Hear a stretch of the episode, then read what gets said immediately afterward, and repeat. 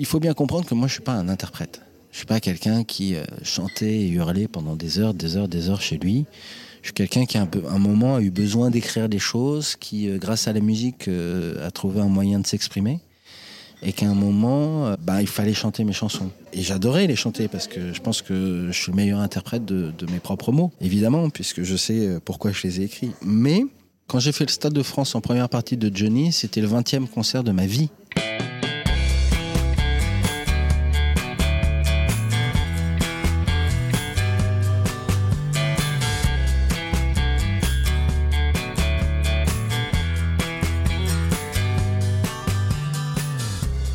Bonjour à tous, vous écoutez Cadavre Exquis, le podcast qui décompose un parcours inspirant. Pour ce nouvel épisode, je reçois un artiste français aux plus de 3 millions d'albums vendus. Après avoir touché le cœur de son public avec des chansons sincères et profondes comme Toi plus moi, Ta main et Rue des Étoiles, il publiera son nouvel album intime et solaire Vivre le 26 janvier prochain. J'ai le plaisir d'accueillir aujourd'hui Grégoire.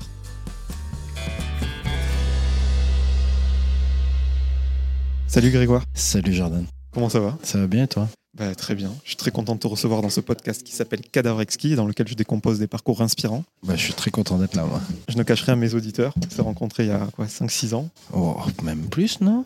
C'est un peu des retrouvailles. Ouais. pour l'album. Ah oui, la euh, dernière fois qu'on s'est vu, c'était il y a 5-6 ans. Mais ça fait longtemps qu'on Ouais. se connaît. ouais. Donc je procède de la même façon avec tous mes invités. On revient un peu au début, non pas de ta carrière professionnelle, mais ton existence, vraiment pour planter le décor. Je voulais savoir tout simplement où est-ce que tu es né et où est-ce que tu as grandi. Je suis né à Senlis, dans l'Oise, le 3 avril 1979. Et tes parents, ils faisaient quoi comme métier? Ma mère, elle a été mère au foyer jusqu'à à peu près l'âge de mes, euh, je sais pas, de 13-14 ans. Ensuite, elle est devenue euh, prof de maths. Elle a repris des études, puisque je suis le dernier de quatre enfants. Donc, euh, donc voilà, quand j'avais 13-14, elle, elle a décidé de reprendre son parcours. Et mon père, il était directeur d'une boîte. Il était ingénieur en maths aussi, beaucoup de maths euh, dans la famille. Mon frère est prof de maths. Est-ce que la culture était présente chez toi, peu importe sa forme? Oui, dans tous les sens. C'est-à-dire que, alors chez mes parents, c'était assez euh, euh, standard, hein, sans être péjoratif, mais il y avait, euh, il y avait quelques disques de Brel, il y avait des, choses comme ça, et puis surtout des films. Alors chez mon père, pas mal de western, euh, voilà, les classiques d'une certaine manière. Mais après, c'est surtout via mes frères, donc mes trois grands frères. L'aîné, lui, il était très très pop anglo-saxonne. Donc les Beatles, Elton John, etc. Et dans les films, il était très euh, Clint Eastwood, euh, Mickey Rourke. Genre-là. Le second, parce qu'ils sont, très différents, le second c'était très Zazie, euh, Aznavour, Dalida, et en film, comédie romantique, euh, Hugh Grant, toutes ces choses-là. Et le troisième, alors là, on était, euh, on n'écoutait que Bach. Il a travaillé avec Boulez, par exemple, euh, en musique, donc il était très très pointu. Et en cinéma, pareil, que du Bergman, du Tarkovsky. Donc moi, j'ai baigné, j'étais au milieu de tout ça. À voir le lundi un film de Tarkovsky, le lendemain euh, l'inspecteur Harry et le troisième jour euh, quatre mariages et un enterrement.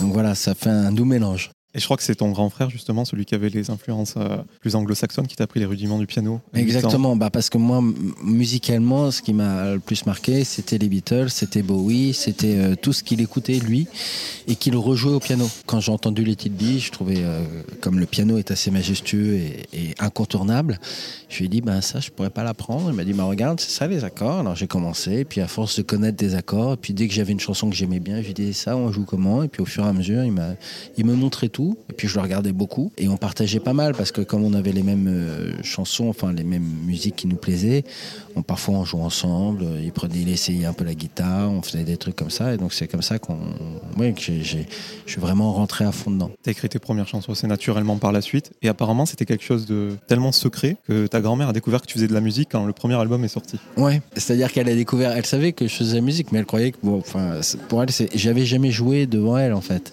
Et donc effectivement, il y avait un côté, euh, ah bon, euh, c'est ce que tu voulais faire dans la vie? Oh, Bah oui, parce que c'était pas un truc à l'époque qui était euh, évident. D'être saltimbanque entre guillemets, c'était pas euh, ce qu'on avait prévu pour moi. Donc, euh, donc c'était surprenant. Et puis c'est surtout euh, j'ai pas eu une famille fermée. J'ai une famille plutôt j'allais dire qui savait pas ce que c'était comme métier. Ils se doutaient pas qu'on pouvait en faire un métier vraiment et, gagner sa vie avec et, au final ne faire que ça. Ça ça paraissait pas logique.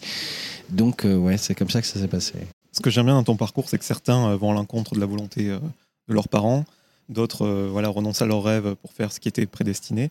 Bah toi, tu as fait les deux. C'est-à-dire que tu es allé jusqu'au bout de tes études et tu as aussi fait euh, des petits boulots. Euh, je crois que une, tu tenais une buvette au PSG, vendeur chez Zara, tu as bossé chez un label. Comme si tu voulais leur montrer aussi que tu pouvais subvenir à tes besoins toi-même tout en ayant cette passion de la musique à côté. Très rapidement, je suis parti du principe qu'en fait, si je faisais ce que me demandaient mes parents, ça me permettait à côté de faire ce que je voulais. Quand je rentrais, par exemple, le soir, bah, je faisais mes devoirs et le plus rapidement possible et entre guillemets le mieux, le mieux possible pour pouvoir passer des heures sur un piano, sur une guitare. Ils m'ont demandé un bac plus 2, j'ai fait un bac plus 2 et après aussi je pensais qu'ils avaient raison dans le sens où euh, c'est quand même un métier qui était euh, risqué et donc à partir de là, autant avoir une sorte de background ou enfin des qualités qui permettaient de faire un autre boulot, peut-être alimentaire, si pour moi en tout cas, si j'y arrivais pas. Et donc là-dessus, j'ai suivi leurs conseils. Et après, à force de faire des petits boulots, à chaque fois que j'ai fait un petit boulot, bah, j'étais euh, là assez performant et ça m'a pas mal rassuré sur le fait de me dire bon bah quoi qu'il arrive, un jour, je pourrais toujours faire quelque chose et pas galérer d'une certaine manière. Donc autant que je tente puis on verra après. Et le moins que l'on peut se dire, c'est que tu as bien fait de tenter. Ton premier album a été financé par 345 internautes euh, qui ont recueilli 70 000 euros euh, via My Major Company. Je renvoie euh, tous les auditeurs à tes premières interviews où tu passais plus de temps à expliquer le concept bien sûr plutôt qu'à parler de tes chansons. C'était la jeunesse du, crowdfunding. Maintenant, ça fait partie de notre vie. Mais ah ouais, non, c'était le. C'est pas le premier site, mais je suis le premier artiste en tout cas à avoir explosé via, ce, via le financement participatif. Il n'y avait pas ce système de contrepartie qui s'est démocratisé ensuite Non, parce que tous les autres sites, c'est là où ils ont été malins, My Major Company. C'est qu'en fait, les gens qui misaient récupéraient de l'argent en fonction du succès. Et euh, avec euh, mon premier album, ils ont gagné 20 fois leur mise. Donc c'est assez énorme. Alors qu'effectivement, les autres sites, et d'ailleurs, ce qui est devenu My Major Company aujourd'hui, c'est que les autres sites proposaient juste des des contreparties, entre, je vais dire en nature, on se méprend pas, mais c'était une rencontre avec l'artiste, si tu avais misé tant, etc. C'était pas du tout un système comme euh, vraiment gagnant-gagnant. Puis bon, euh, on sait ce qu'il en est advenu, le premier album Disque de Diamant, il s'est coulé à quoi? Plus d'un million d'albums Ouais, ouais, plus. T'as vendu plus de disques en France euh, que Rihanna, je crois, à l'époque. Ouais, en 2009, j'étais numéro un devant Rihanna. Si je suis bien renseigné, euh, à la sortie des Energy Music Awards, t'as même serré la main à Jay-Z et Rihanna. Et, euh, Beyoncé, pardon. J'ai coupé la route à Rihanna. Et j'ai, oui, effectivement, j'ai passé la soirée avec Jay-Z et Beyoncé. On a pris des, des photos ensemble. Et, alors, faudrait que je la retrouve, mais j'ai la photo de Jay-Z où il a sa main sur moi, là. Et la longueur de sa main, c'est la longueur de mon visage. c'est assez fou parce que je suis, je suis pas très grand. Puis cet album, voilà, porté par le tube euh, Toi plus moi, je voulais recueillir une petite impression de ta part sur, sur cette chanson, parce que quand on est connu avec un si gros succès dès le départ, en général, les artistes, ça les embête un petit peu d'en parler, parce qu'ils veulent être connus pour autre chose, et c'est normal. Mais quand les années passent, ils reviennent à à ce morceau, le regardent peut-être avec un peu plus de tendresse. C'est quoi ton, ton cas aujourd'hui? Euh, C'est doux amer, c'est-à-dire que c'est euh, salé sucré un peu. Il y a quelque chose, enfin le succès de cette chanson, j'allais dire, j'en ai rêvé. Et puis surtout, elle a donné naissance à tout le reste. Qu'est-ce qui fait qu'aujourd'hui encore, euh, je peux faire de la musique, etc. Alors c'est pas que elle, mais c'est elle qui a ouvert la porte à tout. Moi, je pense juste que tout s'accumule et que d'une certaine manière, euh, sans elle, il n'y aurait pas eu tout ça, etc. Donc euh, c'est la première, c'est le premier album. Après, effectivement, parfois, elle étouffe un peu les autres. C'est plutôt mes autres chansons qui lui, qui lui en c'est pas moi en soi. Mais elle étouffe un peu les autres. Mais franchement, pour être très très honnête avec toi, c'est une chanson qui effectivement euh, est primordiale. Et, et, mais, par exemple, dans les concerts, il y a plein plein de chansons que les gens veulent. Il y a une chanson qui s'appelle Chanson pour un enterrement qui a très très bien marché, qui marche très très bien d'ailleurs sur Internet parce que les gens s'en servent dans ce moment-là.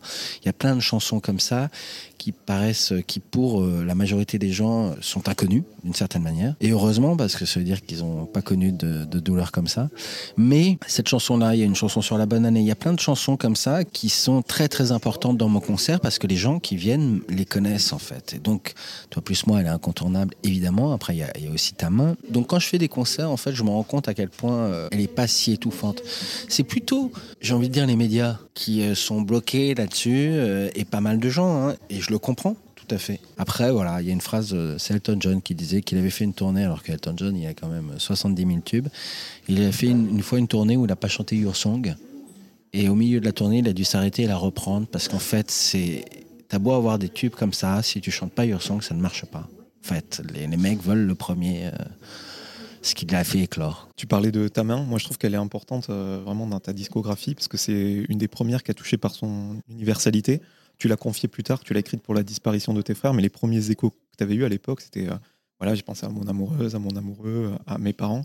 Et ça, ça t'a jamais quitté. C'est c'est vraiment la plus belle récompense de musicien, ça. L'interprétation de tes chansons d'une manière différente de ce que tu avais imaginé. Bah, moi, c'est toujours ce que j'ai. Enfin, l'interprétation de mes chansons. Pas forcément d'une manière différente, mais en tout cas, effectivement, cette chanson-là, je l'avais écrite pour pas imposer mon histoire aux gens et pour que les gens puissent se l'approprier.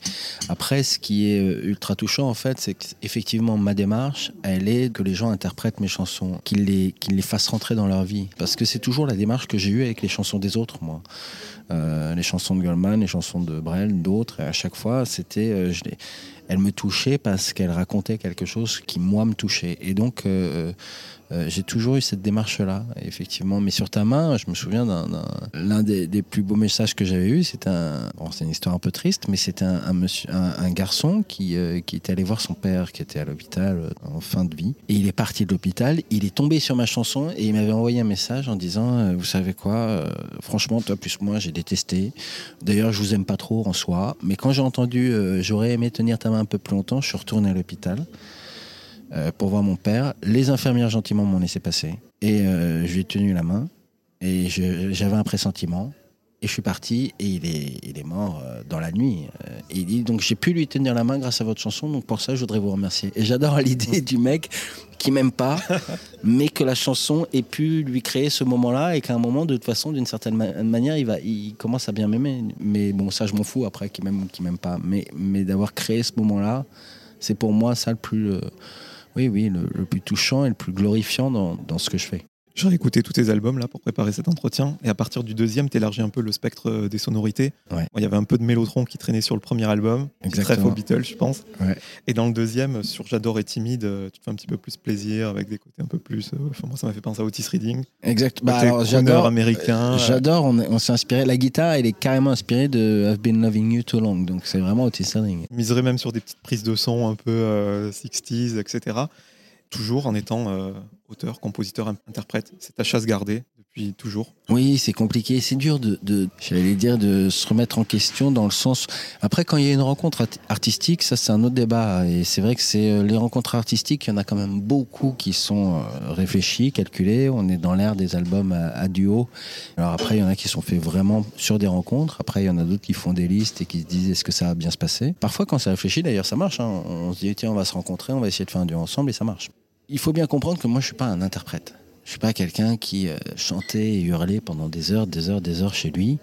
Je suis quelqu'un qui, à un, un moment, a eu besoin d'écrire des choses, qui, euh, grâce à la musique, euh, a trouvé un moyen de s'exprimer, et qu'à un moment, bah, il fallait chanter mes chansons. Et j'adorais les chanter parce que je pense que je suis le meilleur interprète de, de mes propres mots, évidemment, puisque je sais pourquoi je les ai écrits. Mais quand j'ai fait le Stade de France en première partie de Johnny, c'était le 20e concert de ma vie. C'est-à-dire que j'ai fait ma carrière, j'ai commencé, et là on m'a dit on va faire une tournée avec euh, Jean-Claude Camus, et il y avait les Stades de France en janvier. Et je suis arrivé, c'était le 20e concert de ma vie, j'avais jamais joué. Il y a plusieurs catégories d'artistes. Je sais que Goldman, il était pareil. C'était quelqu'un qui était dans la création. Et à un moment, il s'est dit, bon, bah, faut que j'aille faire des tournées parce qu'il faut euh, promouvoir cet album. Et ça devient intéressant parce que c'est à ce moment-là qu'on crée un spectacle, qu'on réfléchit à vraiment quelque chose de. Mais après, il y en a d'autres, c'est l'inverse. Euh, dire, je pense à Christophe Maé. Lui, euh, il a joué toute sa vie euh, devant des gens. Il a... Et c'est là où il est très fort en scène. C'est parce qu'il a, il a dû convaincre des mecs qui bouffaient des pizzas, qui buvaient des cafés, qui n'avaient rien à foutre de lui. Il devait les convaincre avec. euh, Donc c'est une force aussi. C'est plusieurs styles d'artistes, mais c'est vrai que moi, c'était pas dans ma veine. Et c'est ce qui m'intéressait, c'était d'écrire des chansons. Tu parlais de rencontres les plus, euh, on va dire, euh, confectionnées artificiellement et les vraies rencontres humaines. Eh ben, à l'époque du deuxième album, il y a celle avec euh, Goldman, La Promesse. Et petite anecdote, je voulais que tu me la confirmes ou me l'infirmes. Il paraît que vous êtes allé chez lui à Marseille, dans un endroit où il venait d'emménager, et vous l'avez fait enregistrer dans un bureau vide où il y avait que des baies vitrées. Donc pour les auditeurs, en termes de son, c'est une cata, parce qu'il y a beaucoup d'écho. Et vous l'avez fait enregistrer sa prise voix entre deux matelas. Exactement. Mais il avait fait tout son album, je crois que c'est en passant, ou euh, Chanson pour les pieds, euh, enfermé dans des toilettes avec des deux matelas. hein. Chez, sa femme de l'époque, dans un, enfin qui est toujours sa femme, mais euh, qui venait d'emménager dans, un 40 mètres carrés. Oui, oui, on a fait ça, on est allé là-bas. bah, de toute façon, nous, on était prêts à faire toutes les concessions. Moi, ce que j'aime bien chez Goldman, c'est qu'il a le côté, quand il dit oui, déjà il dit oui, et puis surtout, il y a une sorte d'anecdote qui est des mecs, souvent en studio, il y a des mecs qui font, ouais, non, mais il faut pas mettre le bouton là parce que euh, ça se fait pas. Et lui il dit, mais est-ce que la prise de voix est bonne? Est-ce qu'il y a une émotion? Est-ce que le son qu'on entend est celui qu'on veut? À partir du moment où c'est bon, on s'en fout de la règle, dans un sens. Euh, et donc lui, il n'a pas de problème. On a fait la, prise de voix, elle était bonne, il était content, j'étais content. Je pense que s'il y avait eu un vrai problème, on aurait changé de pièce. Mais voilà, donc c'était, il y a cette simplicité du fait du moment, de l'émotion et du truc. Et, moi, j'aime beaucoup ça. La règle et les concessions, toi ça te concerne pas parce que dans le troisième album, tout ce qui n'était pas exacerbé dans le deuxième, eh ben, tu t'avais pas privé pour le faire. J'ai écouté guitare électrique, accordéon, euh, les ondes marteneau. Ils sont beaucoup euh, utilisés dans le classique. Euh, qu'est-ce que j'avais noté? Une cornemuse, je crois. Ouais, exactement. Tu t'es fait plaisir. Ah bah là, on est allé jusqu'au bout du truc. Moi, mes idoles, ce sont les Beatles. Alors, si vous écoutez les Beatles au début, c'est euh, les mêmes arrangements parce qu'ils ont deux guitares, une basse, une batterie. Et puis un jour, ils décident d'arrêter de faire de la scène. Pourquoi? Pour justement faire des chansons arrangées et ne pas avoir à les reproduire sur scène ou en tout cas ne pas avoir cette contrainte-là. Et donc, il y avait cette idée-là, à un moment, on, est parti du principe sur l'arrangement de, cet album, c'est de ne jamais avoir un arrangement pareil et d'avoir toujours un instrument euh, particulier dans chaque chanson. Alors en plus, comme il y en a 17, euh, donc à chaque fois on cherchait et après je voulais mettre toutes mes influences. Là tu parlais des, je pense aux ondes Marteneau. Les ondes Marteneau, ça vient de chez Radiohead. Et il y a cette Idiothèque, c'est la chanson, et je cherchais le nom, c'est la chanson Idiothèque euh, qui est sur euh, Kidé ou Kidé, ouais, c'est ça. Et par exemple, ce son-là, moi, il m'avait marqué, donc je voulais l'utiliser. Il y a plein de sons comme ça. Après, il y en a, il y a un hommage euh, en souvenir de nous, alors il faudrait qu'on l'explique, mais, euh, mais grosso merdo, il y a un hommage qui est un peu à November Rain des, des Guns N' Roses, cette espèce de, de, batterie mélangée avec des violons un peu, un peu grandiloquents et des guitares électriques. Voilà, il y a toutes ces. On pourrait faire chaque chanson. On a essayé de donner le meilleur arrangement à chaque chanson. Je voulais parler aussi du, du projet Thérèse de Lisieux. Euh, je trouvais que c'était un super projet où tu mettais voilà, en musique des, des poèmes de, de Thérèse de Lisieux. Je trouvais en, réécoutant un petit peu que c'était des textes d'actualité euh, incroyables. Bah c'est pour ça, parce que moi au début, quand on m'a dit euh, tu veux pas mettre en musique des, poèmes de Sainte-Thérèse des Lisieux, j'ai fait bah non, tout de suite. J'ai répondu non. Alors ça, c'est un peu mon défaut. C'est quand on me propose quelque chose, souvent je dis non et puis je réfléchis. Euh, alors que je devrais dire oui. Mais donc je dis non. Et là, ma femme, qui est assez intelligente quand même, elle me dit bon, en tout cas, le premier texte sur lequel on voulait partir, il s'appelle Vivre d'amour.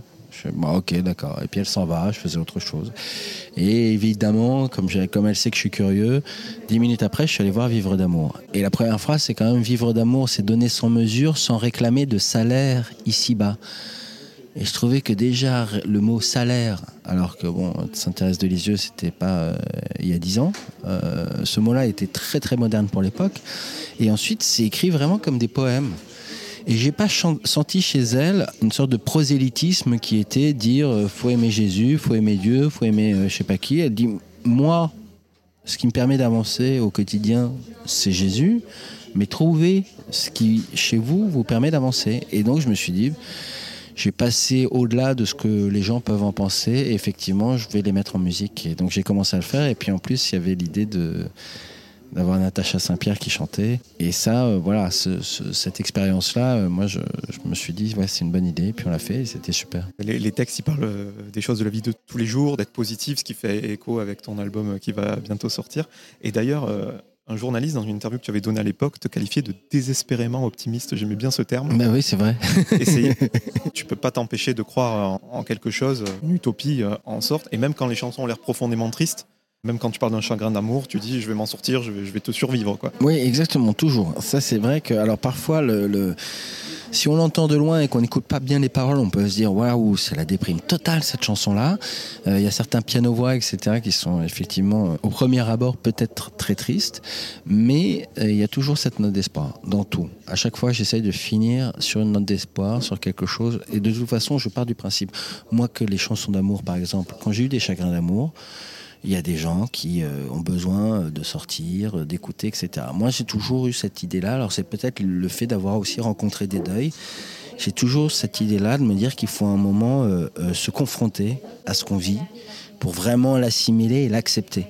Et donc, par exemple, moi, dans mes chagrins d'amour, c'est souvent une chanson, je pense notamment à Ne me quitte pas de Brel qui m'aidait à le surmonter parce que je me disais, bah, lui, il a déjà vécu ça. Aujourd'hui, il est encore vivant. Enfin, à l'époque, hein, il n'était pas vivant, mais il est mort d'autre chose. Hein.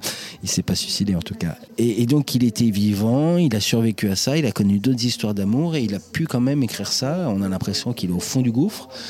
Et donc voilà, c'est des chansons qui m'ont toujours aidé à surmonter ça. Et donc quand, j'écris ces chansons-là, je les écris dans ce sens-là. Et c'est vrai qu'il y, y, a toujours cette idée de se dire, D'ailleurs, en plus, quand tu l'écris, la chanson, parfois tu es, en souffrance, entre guillemets, et le fait de l'écrire te permet au fur et à mesure d'avancer et de sortir de cet état et de se dire, au final, c'est pas si grave.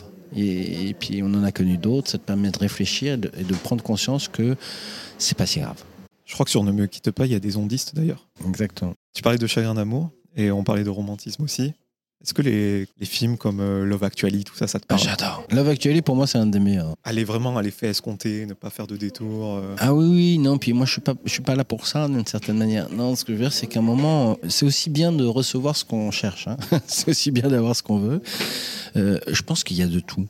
Euh, c'est-à-dire qu'il euh, y, y a des chansons, si on parle de films, il y a des films qui sont faits pour faire deux heures de comédie, deux heures de vidage de tête et qui sont faits pour ça. Et ça, j'adore. Il y a des films qui sont faits pour vraiment réfléchir.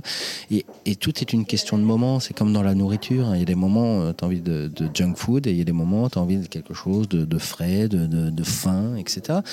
Et la musique, c'est pareil. Hein. Moi, j'adore. Euh, euh, souvent, je dis que j'adore la compagnie créole parce que la compagnie créole, leur but, c'est de faire danser, c'est de faire sourire. Et ben, c'est le but est atteint. Voilà, c'est vraiment ça. Et il y a d'autres chansons, d'autres chanteurs qui sont là juste pour te faire réfléchir, ou pas d'ailleurs, qui y pensent. Mais, mais, euh, et puis il y a des chanteurs qui font les deux. Mais je repensais, là, je reparle de, de, Christophe May parce qu'on est de la même génération. Et c'est, voilà, lui, il fait vraiment de la musique pour faire de la scène, pour faire passer un bon moment aux gens, qui est vraiment, enfin, dans le sens déconnexion, divertissement, dans le sens noble du terme. Hein.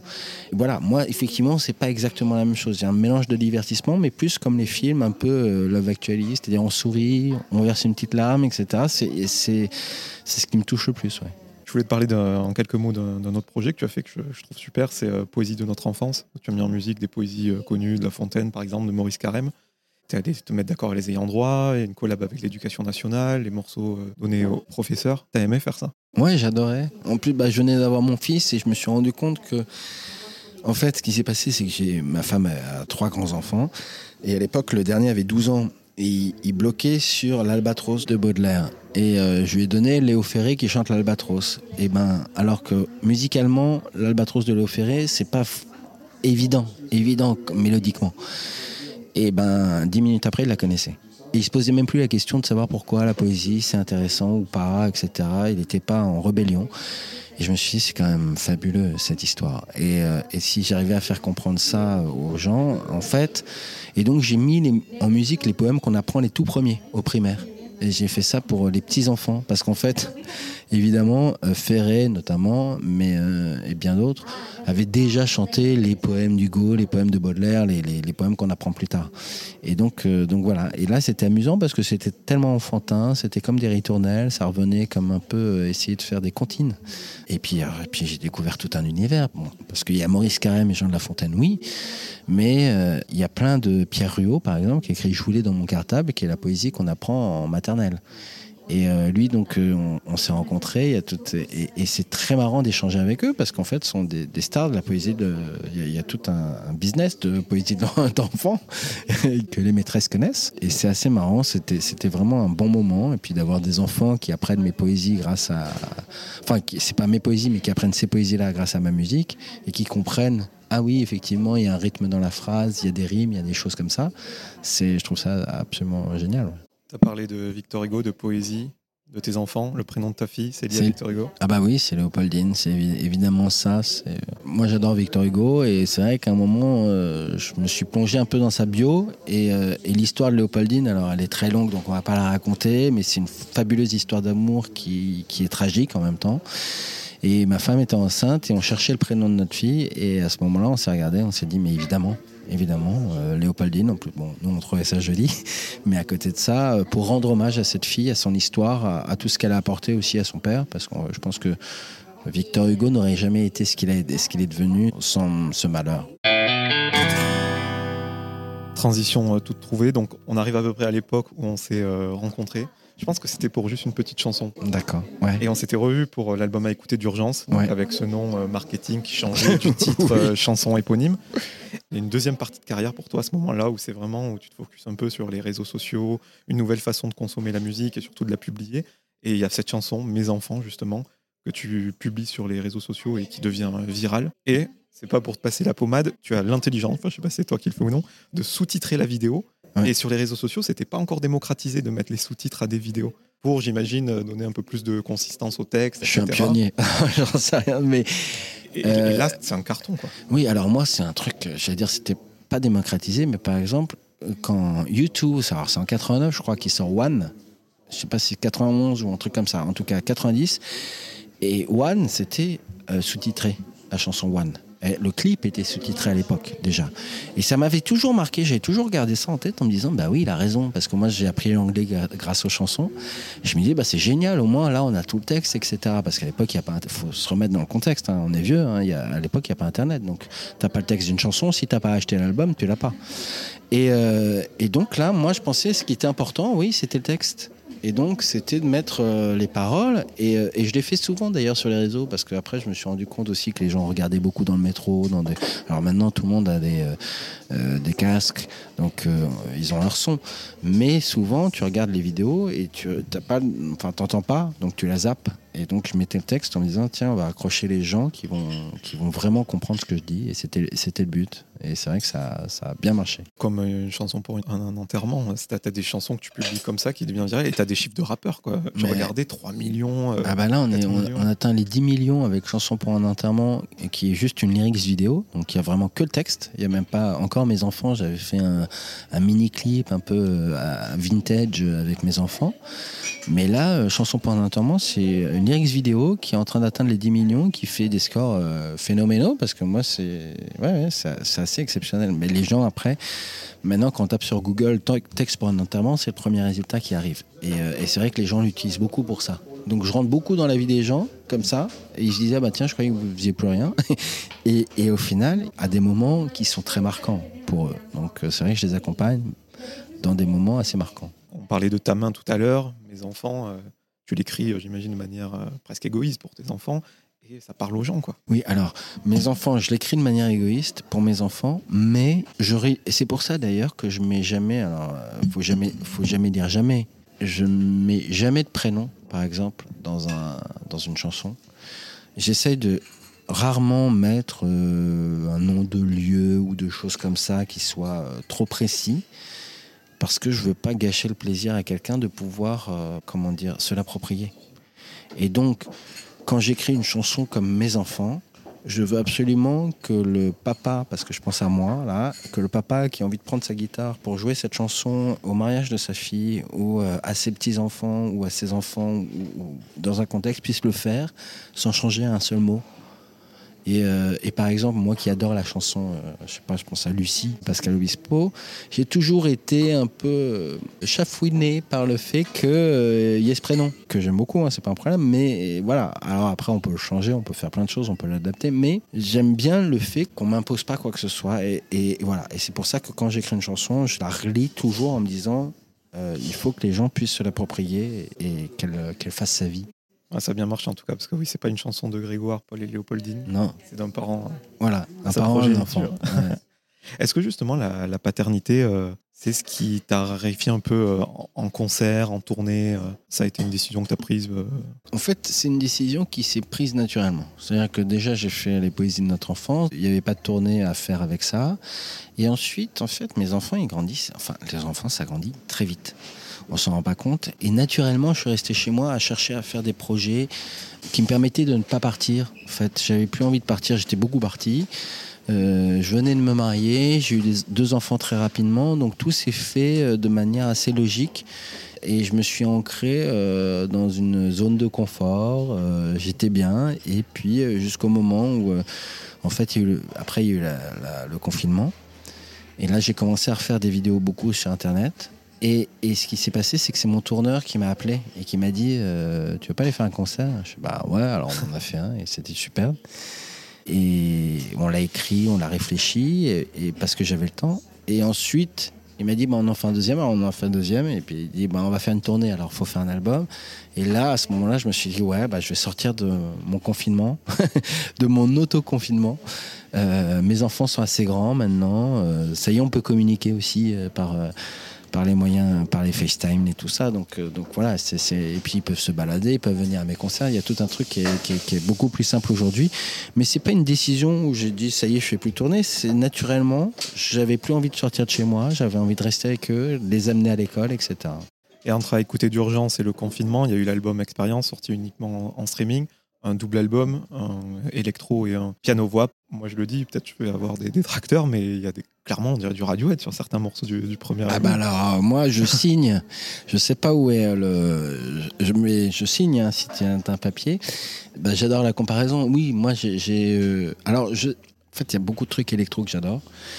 Essayé de trouver un truc euh, où je pouvais euh, vraiment faire un truc, un tr- penser très musical d'une certaine manière, parce qu'il y a pas mal de textes qui se répètent dans les chansons électro, euh, parce que justement c'est espèce de, de, de, truc. Et je pense qu'il est vraiment fait. il peut être fait pour faire du sport, par exemple. Le matin, on se met ça, ça donne la, pêche. C'est, l'idée. euh, aller faire un footing, il est, il est. voilà, je me suis dit, je vais faire. Un, album comme ça, je pensais à l'époque George Michael avait fait pour les pieds et pour le cœur. Euh, là, je fais vraiment l'opposé, c'est-à-dire un piano-voix et un, et un truc très électro. Beaucoup d'arpégiateurs, par exemple, et beaucoup de sonorités comme ça. J'ai tenté plein de trucs, mais c'est pour ça d'ailleurs qu'il s'appelle Expérience. hein. Je trouvais ça assez marrant. Après, moi, je l'ai juste sorti effectivement sur, le net. Bah, Là-dessus, sur le piano-voix, il y a Chanson pour un. Mais euh, c'est vrai que les autres, elles sont moins. euh, c'est moins connu, mais ça faisait partie du truc. C'était assez marrant, j'aime bien ça. Ce que je trouve intéressant, c'est que quand c'était sorti, moi je m'étais plus attardé justement sur le côté électro, parce que c'était une facette de toi qu'on connaissait euh, pas ou très peu. Et maintenant, avec le temps, ce qui était devenu mes préférés sont forcément. Je reviens plus à celle de piano-voix là. Bah oui. Alors ça c'est l'âge et puis c'est le, je sais pas pour me comparer, hein, mais c'est ce que j'aimais dans les dans les albums variés et notamment par exemple chez les Beatles. Moi je me souviens que quand j'avais 10 ans et que j'ai découvert l'album Abbey Road, bah il y a des chansons comme Here Comes the Sun ou des chansons comme ça qui me paraissaient évidentes que j'adorais. Il y en a d'autres, je me disais mais ils ont fait n'importe quoi. Enfin je me disais pas ça, mais je me disais oh c'est quoi cette chanson là Et 10 ans après, je me dis mais en fait les meilleures c'est celle-là, c'est celle-là. Enfin c'est d'autres, c'est celle que j'aimais pas avant. Et en même temps je reprenais celle d'avant. Et maintenant, j'adore tout l'album. Mais voilà, il y a plusieurs choses à, à raconter là-dessus. Il y a déjà l'idée que les gens. euh, alors, toi, tu es curieux. Donc, ça, c'est ton truc. Mais c'est vrai que les gens, tu es quelque part, ils veulent que tu restes là où tu es. Donc, ils se disent pas, tiens, il a fait quoi? Ils s'intéressent pas forcément tant que c'est pas ce que tu leur as donné avant. Ouais. Et après, il y a aussi cette idée-là, les gens, quand ils vont voir quelque chose, quand, quand ils ont besoin de, de, de points de repère, et c'est très déstabilisant quand tu passes d'une chanson à une autre, d'un style à un autre, etc. Donc, donc c'est vrai que c'est euh, quelque chose d'assez euh, qui moi m'a beaucoup amusé en tout cas. Et c'est le but, hein, c'est que ça, il y a des chansons qui à un moment tu les rencontres, euh, à un moment pas, et puis après euh, ça change. Tu parlais des Beatles. si on pense à la décennie 60s, 70s, il y a de la musique qui était publiée très régulièrement. C'est ce que tu faisais un peu à cette époque en publiant des chansons tous les X mois. C'est quelque chose qui s'est perdu, ça, avec les années 90, peut-être 2000, euh, un album tous les deux ans, trois ans. Toi, tu as renoué avec cette transition où il y a des, des maxi qui sortaient, des deux titres qui ne faisaient partie d'aucun album. Euh, Je pense, bah, d'ailleurs, le rap nous permet de faire ça. hein. C'est-à-dire que le rap n'a pas arrêté. euh, et d'ailleurs, les artistes, euh, entre guillemets, de variété, je pense notamment à Vianney, n'a pas arrêté de faire des featuring. Et en fait, les mecs sortent des trucs tout le temps, tout le temps, tout le temps.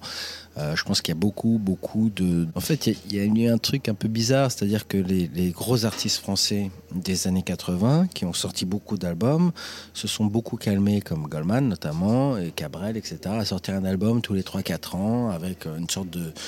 Et puis, ce sont devenus des albums, euh, je veux dire, Samedi soir sur la Terre, c'est le deuxième album le plus vendu avec, euh, après deux de Céline. Mais donc, c'est devenu tellement des espèces de trucs qu'il fallait passer 4 ans en studio à faire des trucs. Et, et je sais pas pourquoi les maisons de disques ont dit, bah oui, ils ont raison. Puis après, c'est vrai que la musique, c'est. Comment dire, il y a eu plus de deux titres, il y a eu une transition, il y a eu plus de deux titres, et puis, euh, et puis avant que le streaming arrive, donc il y a tout un truc où tout le monde a dit non, mais prends ton temps, prends ton truc. Et ça, ça a été compliqué. Donc une fois que je me suis, euh, parce qu'à l'époque d'expérience, en fait, je m'étais, euh, j'étais complètement indépendant. Et donc j'ai fait ce que j'avais envie de faire. Et je pense que vraiment, il faut le faire. Moi, je, je veux. souvent, on essaye d'essorer un album jusqu'au bout, mais en même temps, après, il y a la tournée, il y a le truc, et l'artiste, il a envie d'autre chose. C'est-à-dire que moi, l'album qui sort, ça fait un an et demi que je vis avec. Donc, si on prend en, tant qu'auditeur, euh, au bout d'un an et demi, tu l'écoutes plus cet album euh, d'une certaine manière. Donc, moi, j'ai envie aussi d'autres choses. Et donc, c'est pour ça que je pense que faut pas s'arrêter. Et puis après aussi, c'est, euh, et je pense que c'est parfois même des erreurs qu'on a pu faire au début de ma carrière. Je dis on parce que c'est aussi bien que moi que les gens qui m'entouraient. Mais, mais si tu prends la carrière d'Elton John, il a un tube par album. Le mec sort un à deux albums par an. Il n'y a pas un album d'Elton John où tu as cinq tubes. Ça n'existe pas. C'est que un tube. Et, en fait, le mec, comme il n'a jamais arrêté, ben aujourd'hui, il en a 70. Et puis, il fait, fait de trucs. Et il a une carrière exceptionnelle. Avant de parler de ce nouvel album, deux autres projets. euh, euh, le premier, je t'ai passé un petit peu à côté, c'est euh, le projet Bernadette de Lourdes. J'aimerais que, que tu nous en parles. Donc, comédie musicale où tu as signé, je crois, la parole. Alors, et- la et musique et deux chansons en parole. Et ça, ce qui est intéressant, c'est que c'est un spectacle qui s'est joué pendant très longtemps euh, à Lourdes, Ouais. un peu euh, à la Broadway, quoi, euh, Exactement. implanté au, au même endroit. Et là, ce spectacle, il voyage. Là. Là, il part en tournée en janvier, alors le 16 janvier 2025, c'est la première à Rome, en Italie. En juillet, la 2024, on va faire devant 100 000 personnes à Indianapolis, aux États-Unis. Alors à chaque fois, en Italie, ce sera en italien. Et aux États-Unis, ce sera en anglais. Il part dans le monde entier, effectivement. Euh, bah, c'est une aventure assez. Bah, c'est les, c'est le producteur de Saint-Thérèse de Lisieux qui me dit bah vas-y t'as fait ça sur Saint-Thérèse ce serait super etc qu'est-ce que t'en penses? Et je lui dis bah moi choqué mais vraiment moi ma comédie musicale de référence c'est Les Misérables. Donc il y aura pas de batterie actuelle il y aura pas de trucs comme ça euh, ce sera vraiment quelque chose d'un peu historique un peu grandiloquent etc et, surtout euh, l'idée c'est qu'il n'y ait pas euh, une scène de théâtre une chanson une scène de théâtre. C'est que tout se mélange qu'à un moment la musique démarre pendant que le comédien parle et à un moment il parle il récite presque le début de la chanson et après il commence à chanter et on se dit euh, ah en fait la chanson a commencé on sait pas où elle s'arrête et c'est comme un film en fait ça ne du début à la fin, ça ne s'arrête pas. Et le metteur en scène, qui s'appelle Serge Denoncourt, euh, qui est donc un metteur en scène euh, québécois, qui est une star au Québec, qui a bossé avec le Cirque du Soleil, mais qui a fait plein d'autres choses, des opéras, des pièces de théâtre, euh, était vraiment dans la même dynamique que moi. Donc on a fait ça sur des textes de Lionel Florence et Patrice Garot, qui ont fait les Dix Commandements et qui ont fait aussi... Euh, Lionel Florence, c'est quand même euh, 100, euh, 100 chansons que tout le monde connaît. Euh, C'était une expérience exceptionnelle parce que, parce que ça m'a permis aussi de travailler en équipe. C'est-à-dire qu'à un moment, moi, j'amène que la musique. Euh, je la fais chanter par des gens qui sont euh, des énormes chanteurs. Euh, donc, ça me permet aussi d'inventer des mélodies que je ne peux pas chanter moi. Ça, c'est quand même génial pour un compositeur. De mettre en musique des mots qui sont pas les miens, j'adore l'idée. Enfin, il y a, y a plein, plein, de- de choses qui sont super dans cette, dans cette aventure, en fait. Et là, c'est vrai que ça prend une tournure euh, exceptionnelle. Tu parlais de, de langue anglaise, on parlait des Beatles tout à l'heure. Alors, je vois partout que tu as eu un projet primé euh, par les Abbey Road Studios. Qu'est-ce que c'est que ce projet? Bah, ma belle-fille chante. Et euh, elle chante très bien d'ailleurs. Et on a écrit euh, cinq chansons en anglais parce qu'elle elle a passé toutes ses études en Angleterre, donc elle parle très bien anglais. Moi, je parle bien anglais, mais j'ai un accent qui laisse un peu à désirer. Donc, il faudrait que je chante en français, enfin, en- en- avec un accent français, ce qui pourrait être marrant. Mais, mais en tout cas, donc, on a fait cinq chansons. Et comme ça, un peu pour s'amuser. Et il y avait un concours euh, organisé par Abbey Road qui t'offrait euh, ce qu'on appelle le mastering. Alors, on va pas rentrer dans les détails, mais qui t'offrait euh, la possibilité de finaliser l'album, en fait, entre guillemets. Et j'ai envoyé trois chansons. Et ils nous ont rappelé un mois après en disant voilà, ben, on a reçu des milliers de, projets du monde entier et c'est le vôtre qui a gagné. Je suis ben, super. Donc on a ça a été masterisé à, à Abbey Road, qui était le studio des Beatles. Les mecs qui travaillent là-bas sont quand même des, des gens qui travaillent au quotidien avec Adele et Ed etc. Et je trouvais ça assez classe parce qu'ils ont une vision de la musique qui est très différente de la France. Et que ça les a pas dérangés, qu'il y ait un petit accent, euh, parce qu'elle parle très bien anglais, a un accent super, mais il y a une petite, euh, un petit, une petite note un peu euh, étrangère dans, son accent, enfin assez touchant, et voilà, et eux, ça leur a plu. C'était vraiment la consécration de l'artistique, parce qu'ils écoutent pas les textes, parce que voilà, et, que, ce qui leur plaît, c'est l'ambiance, et, euh, donc voilà, c'est, ce qui s'est passé. Là, en 2024, tu reviens avec un album, Vivre, de manière euh, plus traditionnelle sur la forme, j'ai envie de dire, euh, voilà, qui va sortir dans les magasins, en streaming, 12-11 chansons avec une DA bien marquée pour le coup, félicitations. c'est gentil. Voilà, tout simplement revenir dans quelque chose de plus traditionnel. Euh, t'as hâte, ça t'effraie, euh, sachant qu'il va y avoir une tournée derrière, comme t'as connu à tes débuts. Comment ça se passe pour toi? Alors c'est un retour aux sources, c'est-à-dire que vraiment c'est un album de chansons originales qui est une sorte de... En fait c'est comme un peu l'album Toi plus moi, mais avec maintenant euh, toutes les expériences que j'ai glanées. c'est-à-dire le travail en équipe, travailler avec Julien Comblat, euh, l'idée de vraiment de la pochette, de réfléchir à un univers, de faire quelque chose donc euh, très inspiré de, Kissaring, et avec plein de couleurs, de faire quelque chose de solaire, de revenir avec vraiment aussi euh, bah, le fait que j'ai une famille, que je suis beaucoup plus posé, donc de toujours garder cette dynamique-là et de, et de démontrer d'avoir ce message de vivre, de, de, transmission. Donc c'est un peu une sorte de, de, résumé un peu de toutes ces, ces années euh, que j'ai vécues et d'où j'en suis. Euh, musicalement, c'est très actuel aussi. Euh, c'était l'idée. C'est pour ça que j'ai travaillé avec, avec, des producteurs actuels qui travaillent sur des, sons qui passent en radio. Trouver le bon compromis entre ma chanson, euh, mon écriture, mes mélodies et en même temps euh, tout ce que, ce que j'écoute, parce que j'écoute beaucoup de trucs euh, d'aujourd'hui, notamment encore très américains d'ailleurs. Et à côté de ça, il y a quand même la tournée, en fait, bah, on en parlait tout à l'heure, mais c'est-à-dire que la tournée, tout est reparti sur un concert. Et quand, quand on m'a dit, tu veux pas faire un concert, j'ai dit oui, mais moi je monte pas sur scène pour chanter dix chansons à la suite. Je... C'est pas mon kiff. Euh, donc, on va réfléchir à un concept. Parce que moi, j'aime Springsteen à Broadway, euh, j'aime Léo Ferré au Théâtre des Champs-Élysées. J'aime les trucs un peu très, très intimes, euh, parfois austères pour certains. Hein. Je sais, je sais que c'est là où ma femme est pas mal parce qu'elle elle me dit oui, alors c'est bien, mais c'est un peu long. Hein. je lui dis d'accord quand on parle de Léo Ferré. Et donc, je lui dis bon, bah, je vais essayer de trouver le juste milieu entre Léo Ferré et ce que, ce que, ce que veulent les gens aussi, parce qu'il ne faut pas plomber le monde. Et donc il y avait cette idée de raconter mon histoire. J'ai écrit toute mon histoire euh, brute. Et c'est Serge Denoncourt, donc ce metteur en scène de Bernadette, euh, du Cercle du Soleil et autres, qui, euh, qui l'a repris et qui l'a reformaté pour vraiment faire quelque chose, un spectacle où je parle. Alors, attention, je parle entre chaque chanson, sauf que le texte le plus long, il doit durer 1 minute 30. Faut pas non plus. Mais chaque chanson illustre ce que je viens de raconter. Je parle, j'ai 8 ans, ensuite j'ai 10 ans, ensuite j'ai 12 ans, et j'arrive jusqu'à aujourd'hui. Et c'est comme un film, un peu comme Love Actually, c'est-à-dire, euh, voilà, on sait. Euh, on part, c'est tout est féerique au début, il y a des hauts, il y a des bas, et puis finalement tout se finit bien quand même. Tu vas être content toi de jouer euh, ce spectacle concert voilà, tous les soirs? Exactement. Dans les formules actuelles, il y a des concerts qui sont mieux que d'autres, on ne sait pas trop pourquoi. Là, il y a un petit côté exceptionnel à, chaque fois. Quoi. Voilà, il y a ce côté-là, il y a ce côté d'aller.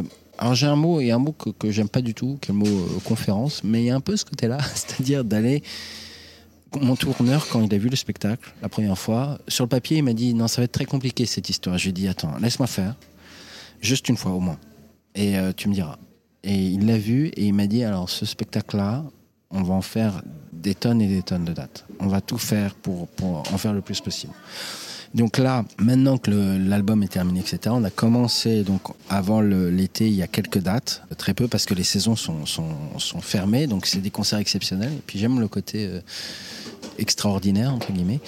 Et, euh, mais c'est quelque chose, c'est un spectacle qu'on va, qu'on va euh, j'allais dire, même si je fais un autre album encore, je peux intervertir les chansons et garder la trame de spectacle parce que je pense que c'est quelque chose qui est un peu comme une comédie musicale qui doit sur le temps s'imposer. Le nouvel album, des chansons entre 2.30, 3.30, des chansons parfois un up tempo, parfois plus lentes, mais le fil rouge, voilà, c'est ces paroles humanistes, optimistes, voir toujours le verre à moitié plein. Exactement. La lumière au bout du tunnel. C'est vivre. Peu importe les circonstances dans lesquelles on évolue ou notre comportement, il faut toujours voilà, s'élever. Oui, exactement. Il faut vivre. Faut, faut... C'est comme la tournée, le single, tout, tout s'appelle vivre. Tout est. D'ailleurs, j'allais dire, on a fait exprès de. La pochette de l'album, c'est moi qui éclate de rire. Mais c'est vraiment voulu parce que souvent, on me voit pas trop sourire. D'ailleurs, sur mon premier album, je fais bien la gueule. Mais c'est pas forcément quelque chose avec lequel je suis à l'aise de, sourire en soi. En revanche, je sais rire. Je suis plutôt euh, quelqu'un de très positif et euh, d'assez meneur dans, dans, dans, le concept. Donc, je voulais faire transparaître cette, euh, cette facette de moi. Et je pense que mes enfants m'ont beaucoup aidé à ça parce que je me suis dit, mes enfants, ils me connaissent à la maison, ils savent, je suis le premier à me mettre à quatre pattes pour faire des bêtises avec eux. Ma femme d'ailleurs dit toujours qu'elle a trois enfants, enfin qu'elle en a six parce qu'elle en a cinq, mais elle dit j'en ai six. Moi, j'ai pas de mari, j'ai six enfants. Et il y a vraiment cette idée de me dire tiens, je voulais pas que mes enfants ils se disent ah ben alors euh, mais c'est qui ce mec qu'on voit sur scène? C'est pas c'est pas notre papa de transmettre ce que je suis vraiment et de l'assumer à 100% en fait. À un moment d'être euh, d'être quelqu'un qui euh, voilà et qui parle de ça et qui à un moment a besoin de, qui a des convictions sur le fait de vivre, sur le fait d'être contemplatif, de, profiter de la vie. Je pense que euh, le confinement a fait prendre conscience de ça à beaucoup beaucoup de gens. Que malheureusement il a fallu ça pour que les gens prennent des décisions un peu radicales sur le fait de, là où ils vivaient, des choix de vie, de se dire bah, j'en ai ras le bol de mon boulot et, et j'ai envie de vivre de ma passion. Et il y a vraiment cette idée de transmission d'aller au bout de ses rêves et de vivre à 100% et de profiter aussi de l'instant présent. Et là, quand on voit tout ce qui se passe euh, dans l'actualité, euh, ton album il va d'autant plus résonner. J'allais dire, l'actualité est quand même. Fascinante dans le sens euh, affreux du terme. Hein. En même temps, je pense que dans un sens, il y a des gens qui vont au bout des choses, au bout de l'horreur d'une certaine manière, et on est dans une période où il y a vraiment des mondes qui se détachent, c'est-à-dire qu'il y a des gens qui vont au bout d'eux-mêmes, au bout de leurs rêves. On revient beaucoup plus à cette idée-là de se dire euh, des, des gens qui lâchent tout, et ça c'est quelque chose qui à l'époque euh, même il y a 10 ans, qui était assez exceptionnel. Hein. Tout le monde était euh, dans son truc, et puis euh, tu avais un mec qui disait Ah ben non, non, moi j'ai décidé de, cultiver mes légumes dans mon jardin. Tout le monde le regardait du style Mais c'est qui ce gars? Aujourd'hui, il y a beaucoup, et donc je pense qu'il n'y a, plus trop de, de juste milieu. Il y a soit des gens qui sont enfermés dans des, dans des idées et qui très noires et qui, et qui font des choses presque parfois affreuses. Et de l'autre côté, des gens qui se disent non, non, mais vas-y, on déconnecte de ce monde complètement. On vit à 100%. Et moi, je m'en suis rendu compte d'ailleurs en tournant le clip du Monde est à nous, c'est-à-dire qu'on a parcouru les États-Unis. Et là, j'ai croisé un nombre de gens et notamment beaucoup de Français qui avaient vécu des, des, des, des histoires affreuses de, maladies, de choses comme ça, et qui justement se dire stop, c'est fini maintenant. Moi, je kiffe. Et je, et je vis vraiment, et on rencontre, et on est dans la rencontre, on est dans ce truc-là. Et donc, il y a vraiment cette idée-là de se dire ok, moi, j'ai choisi de faire partie de ce monde-là. J'ai choisi d'avancer, de, déconnecter, d'ailleurs, j'ai plus à Paris, de préserver mes enfants de tout ça et de leur dire il y a, y, a, y a, des parties du monde où on vit euh, en regardant devant et en souriant aux autres et en leur disant bonjour. Dans le clip euh, Le Monde est à nous, tu as filmé le paysage que je trouve le plus beau. Le seul paysage qui m'a ému aux larmes, je pensais pas que c'était possible, c'est le Grand Canyon. Ouais. Ah non, non, mais c'est. Alors c'est marrant parce que moi je l'ai fait plusieurs fois. Et quand j'ai emmené euh, mon associé là-bas, je lui ai dit euh, Tu vas voir, le Grand Canyon, c'est quand même fabuleux, c'est fabuleux, etc. Et puis sur la route, quand je l'emmenais, parce qu'on y allait, faut y aller en voiture la première fois, je conseille aux gens d'y aller en voiture la première fois. Et je disais, le... sur la route, je disais, mais tu sais quoi, je te l'ai peut-être un peu survendu. Parce que moi, ça faisait 3-4 ans que je n'avais pas vu. Et je lui dis, je te l'ai peut-être survendu, etc. Et quand on est arrivé à 10 mètres, je lui dis, ferme les yeux, je vais t'accompagner, et puis je te dirai un moment d'ouvrir les yeux. Et juste avant, je lui dis, ferme les yeux. Et là, j'ai pris le risque. J'aime pas trop survendre les choses, mais j'ai pris le risque. Je lui dis, au final, je crois vraiment que je te l'ai pas trop survendu. Et moi-même, alors lui déjà il était fasciné, et moi-même j'étais encore choqué. Hein. Et, ma femme qui n'a pas pu venir me disait mais il faut qu'on y retourne, elle le connaît. Euh, c'est fabuleux. Le Grand Canyon c'est fabuleux, après même Monument de Vallée, etc. C'est fabuleux. Bryce Canyon qui est moins connu mais qui est fabuleux aussi. Zion. Ouais, Zion. C'est, euh, tous ces endroits-là sont quand même... Euh, moi j'adore, j'adore. c'est impressionnant. Bon, moi, secrètement, j'espère que le prochain single sera entre toi et moi. Ah, alors. C'est ma petite préf. D'accord. Bah, je sais pas si. Euh, moi, je l'adore. Hein. Mais ça, je... non, pour l'instant, c'est pas ce qui est dans les tuyaux. Mais après, c'est vrai que cet album, à chaque T'as du choix. Ouais, voilà. C'est qu'à chaque fois, on se dit. Voilà. Alors là, et là, on peut en revenir à l'idée du travail d'équipe. C'est-à-dire qu'à un moment, moi, avant, j'étais beaucoup sur le single, le truc faut admettre que même si je me tiens énormément au courant de ce qui se passe, alors je me tiens au courant de ce qui se passe dans la musique, mais en revanche, ce qui passe en radio, ce qui passe, euh, ce qui, euh, quelles sont les tendances, quels sont les trucs, etc. Là, j'ai tendance à faire confiance à plusieurs personnes, c'est-à-dire aux gens qui, aux auditeurs, euh, au mec avec qui j'ai fait l'album, à la maison de disques, aux attachés de presse, et essayer de faire un regrouper un peu les avis de tout le monde et de me dire moi, je pense que c'est comme Toi plus moi, et, ça revient aussi à ce qu'on racontait sur les concerts. C'est-à-dire qu'à un moment, Toi plus moi permet aux gens de venir au concert, mais je me rends compte dans les concerts que les gens, ils aiment beaucoup d'autres chansons, pas que elles. Mais qu'en revanche, il faut des locomotives.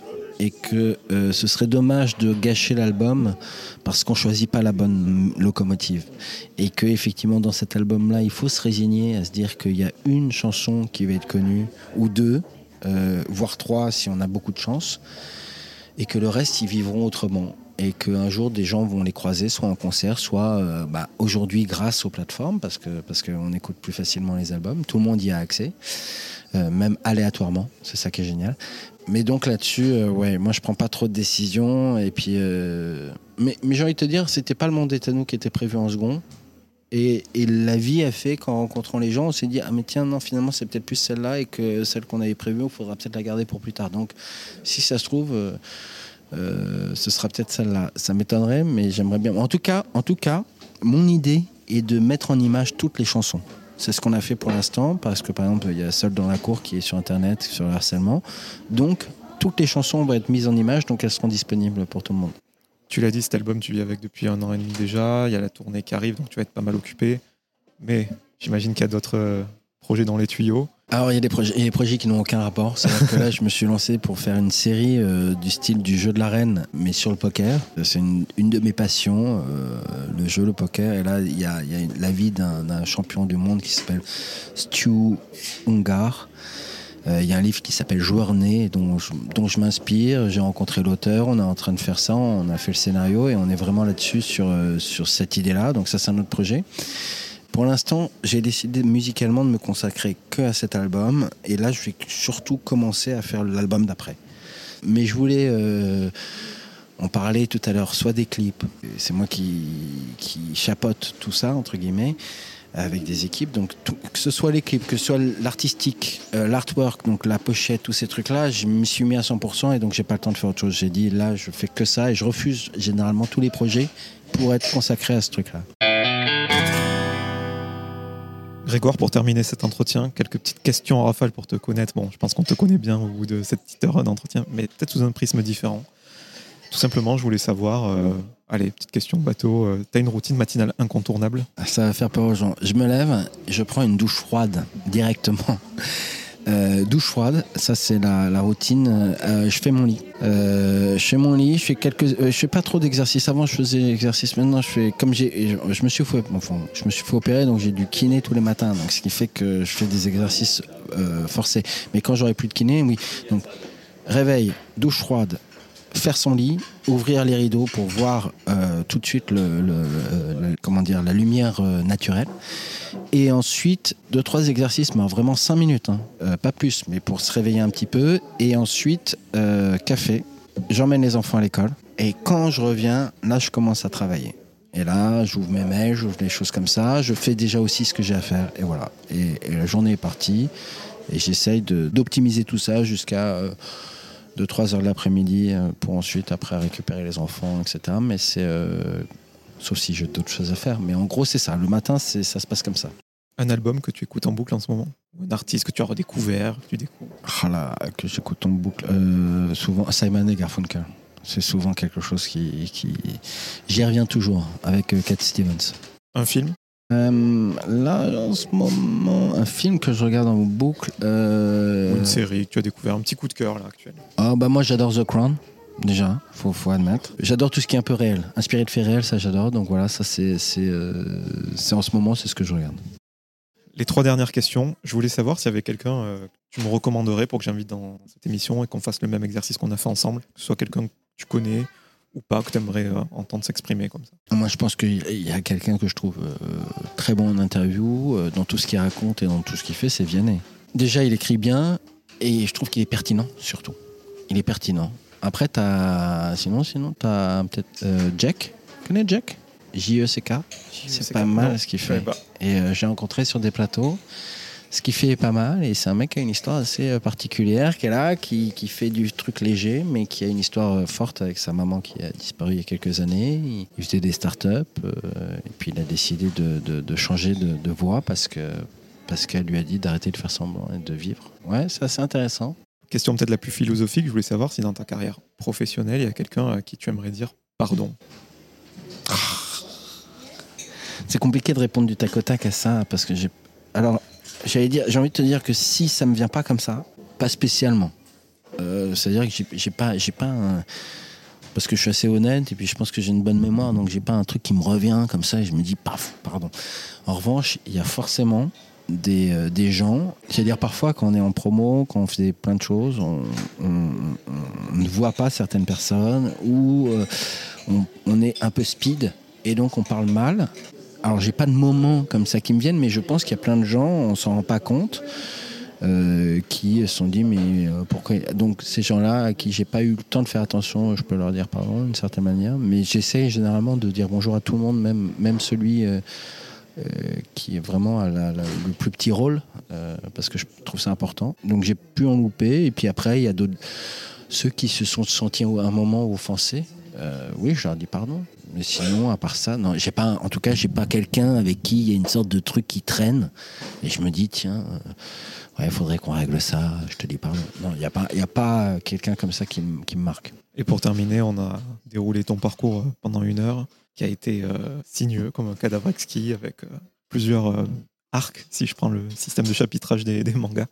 Je voulais savoir si à l'instant T, tu avais atteint une certaine quiétude, plénitude sur le plan professionnel en tout cas. Alors justement, j'allais dire beaucoup plus sur le plan euh, humain et sentimental. Euh, dans ma vie de tous les jours, je sais quelles sont mes priorités et je sais euh, là où je veux aller. Et donc à ce niveau-là, je suis. Alors, j'ai pas forcément atteint le calme et la sérénité d'un d'un Bouddha, mais en tout cas, je suis dans une voie euh, qui me plaît et j'espère qu'un jour, bah, j'atteindrai cette sagesse-là. Euh, professionnellement, je suis beaucoup plus euh, épanoui, oui.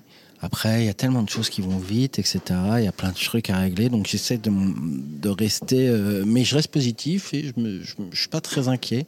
Je pense qu'on est en tout cas dans une super dynamique et qu'il y a une super équipe autour de moi qui fait que euh, on a tous la même idée et, je trouve ça assez. euh, je m'amuse, on s'amuse, on s'amuse. Après, le, summum du summum, de toute façon, il est encore à atteindre et je pense que tant qu'on l'a pas atteint, c'est ça qui est un peu marrant. Merci beaucoup Grégoire. Merci à toi, Jean.